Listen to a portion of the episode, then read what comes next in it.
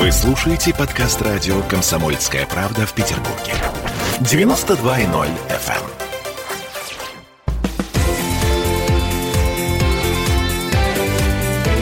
Картина недели. Это мы вернулись в петербургскую студию радио «Комсомольская правда». Я Дмитрий Делинский. Я Ольга Маркина. Э, Ректор гуманитарного университета профсоюзов Александр Записоцкий. На троих обсуждаем, эм, что происходило на этой неделе в Петербурге и в стране.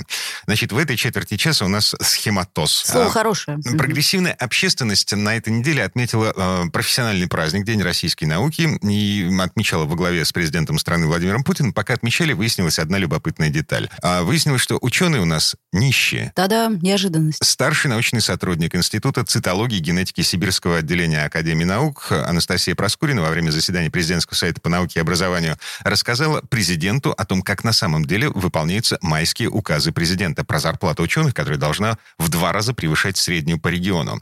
По идее, э, вот эта самая госпожа Проскурина должна получать 80 тысяч, по факту получает 25, только потому что после майских указов сотрудников ее института заставили перейти на полставки, чтобы отчитаться наверх о том, что указ выполнен, потому что указ есть, а бюджет на его выполнение нет. 78 тысяч должно быть. Где деньги-то? А, Антон Германович, если вы говорите, у вас информация о том, что у них там, на- значит, э, 200% от среднего по региону, где деньги, Зин? Смотришь, даже 210%. Вот у нас информация 210%. Ну где они? Вот она же сидит напротив, э, как бы в, в телевизоре, как в деревне говорят. Значит, э, Анастасия Сергеевна, у нее 25 тысяч, а должно быть 78. Правда? Значит, э, у Если, если зачитано. 80 даже, если 210. Так где они? М? Ну, вот судя по этой записи, чиновники просто не знали, что отвечать на вопросы своего большого босса. Действительно, где деньги? И что вы хотите от меня услышать? Да. Для меня в этом нет ничего нового. Где деньги, Я Александр как ректор Сергеевич? смотрю, что происходит э, в вузах и в вузах Петербурга с этим указом. Э, Я видел, как э, многие мои коллеги, э, когда нужно было там резко повысить зарплату преподавателям, они увеличивали нагрузку в два раза и платили аудиторную нагрузку в два раза больше. Это ужасные вещи, потому как экономика пробуксовывает, о чем мы тоже с вами все эти годы говорим, но сейчас наметились некоторые улучшения.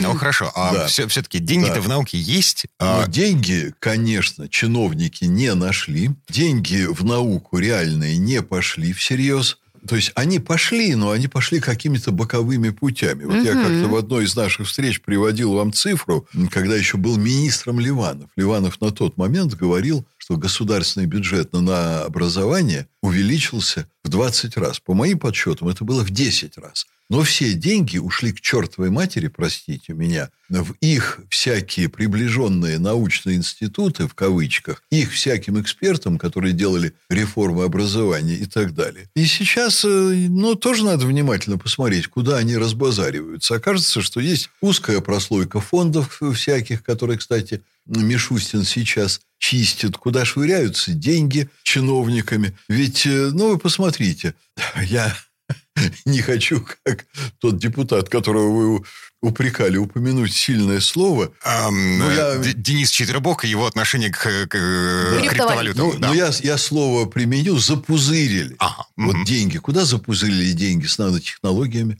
Сколько там было Где, кстати, триллионов? нанотехнологии? Не, Да, а слушайте, потом вот- вот- появились нанокирпичи, наноасфальт и так далее. А на этой неделе, Александр Сергеевич, э, у нас случилась маленькая победа российской науки. э, а- а был запущен мощнейший в мире нейтронный реактор. Причем эм, построили его у, у нас здесь, э, в м, Институте ядерной физики имени Константинова. Вот. То есть э, деньги на науку государство тратит, что-то строится, Что-то э, что, что-то происходит. Да, ну, если вы позволите. Мгм. Значит, вот на моих глазах э, происходила попытка распила огромных денег, которые собирались бросить на цифровизацию. Так. Вот. И э, значит, определенные мухи, уже, вот знаете, как мухи на помойке, они жужжали.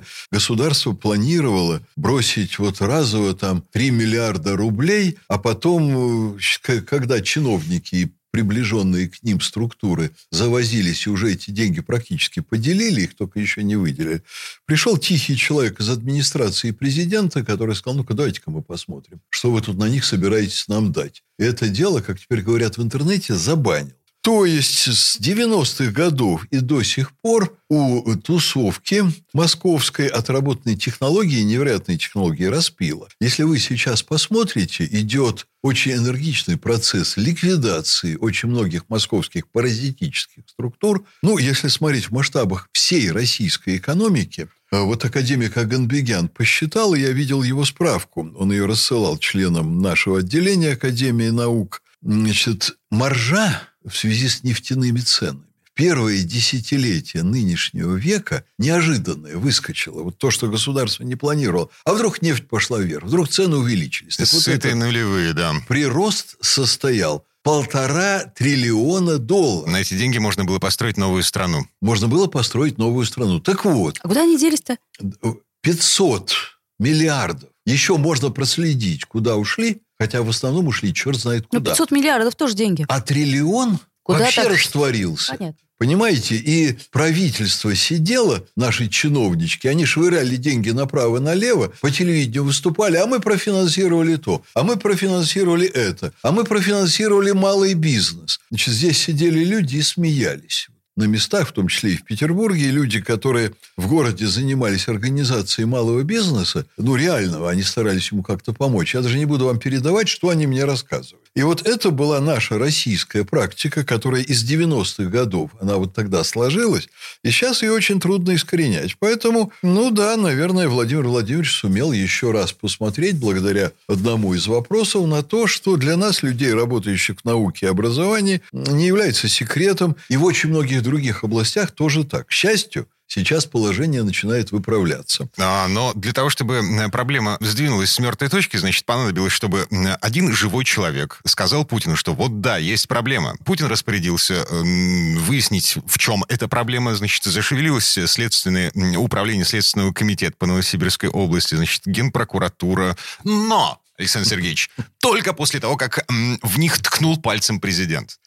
Вот все эти годы, и, прошедшие с майских сказать, указов, ничего не шевелилось. И, кстати Слушайте, сказать, не факт, что это не решится тем же самым путем. Да, То есть не, не факт. Э, значит, в ближайшее время будут многие вещи меняться, и это изменится в лучшую сторону. Но я вот сейчас хочу написать статью про глубинное государство в России. Угу. Потому что про Трампа и его глубинное государство, которое его сожрало, мы знаем. Я не представляю себе, какие сейчас усилия приходится предпринимать Путину, чтобы бороться с нашим глубинным государством, которое вот как гидра, как метастазы, вот раковая опухоль поразила наше общество в 90-е, и за 20 лет, что он все время балансируя, как-то вот за последние 20 лет, он пытается что-то с вот этим сделать. А, схематоз. Еще раз напомню название этой болезни. Схематоз. Да. Можете назвать это название. Я вижу у нашей науки и другие беды. Они связаны с тем, что мы практически лишились Государственной Академии Наук у нас. Сейчас идет агония. И вот это, на мой взгляд, куда хуже, намного хуже, чем даже недофинансирование. Погодите, Александр Сергеевич, я не до конца понимаю. Если ученый в нашей стране получает 25 тысяч рублей в месяц, он будет смотреть за границу. Он Естественно. Будет, да, он, он будет, будет жить просч... на гранты, он будет стараться вырваться э, на лекции. Дмитрий, да. настоящий ученый, а, понимаете, ну, Перельман. Перельман. Ну, Перельман это сумасшедший, сумасшедший. Подождите, он сумасшедший-то, но все-таки да. теория по Анкаре. Да, потому что у него вот весь головной мозг сформули... значит, сосредоточен в том секторе, который занимается математикой. Вот, так нам такие ученые нужны, чтобы они вообще не думали про деньги. Они бы думали только про теорему по Анкаре, только про э, нейтронный реактор.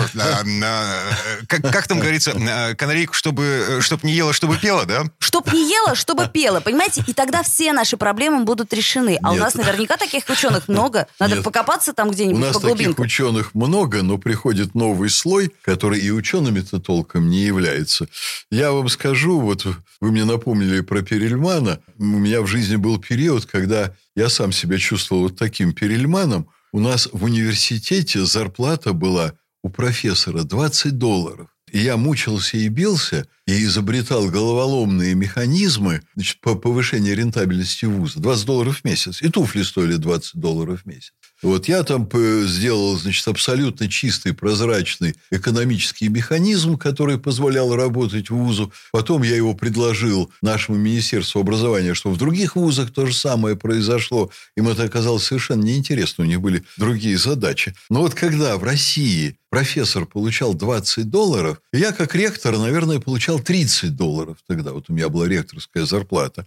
А я выезжал в Финляндию, мне платили за мои лекции тысячу долларов в день. Вот-вот-вот. И мои друзья из Соединенных Штатов, там ректор университета Флориды, мой друг, звонил и говорит, слушай, ну если там совсем трудно, ну приезжай. И я тогда вспоминал слова академика Лихачева, Э, э, после 17 года. Просто есть было нечего. И он говорил, вот я испытывал щемящее чувство, когда ты находишься, вот примерно как ты находишься у постели больной матери. Ты видишь вот страшные мучения ее, и ты сам их испытываешь, но ты не можешь бросить свою родину и уехать. И вот огромное количество людей не уезжает отсюда не потому, что они не понимают, что на Западе там, значит, им заплатят деньги за вот это вот перебежчество. А есть вещи, которые, ну, они более важны. И для очень многих лучше быть бедным здесь, чем богатым там. И на таких людях очень многое в стране ученых. Хотя это не значит, что чиновники имеют право запузыривать государственный бюджет, бюджет черт знает куда и не платить. Так, прервемся на этом. Вернемся в эту студию буквально через пару минут. Эм, поговорим про вытрезвители и свободу слова в Петербургском ЗАГСе. Картина недели.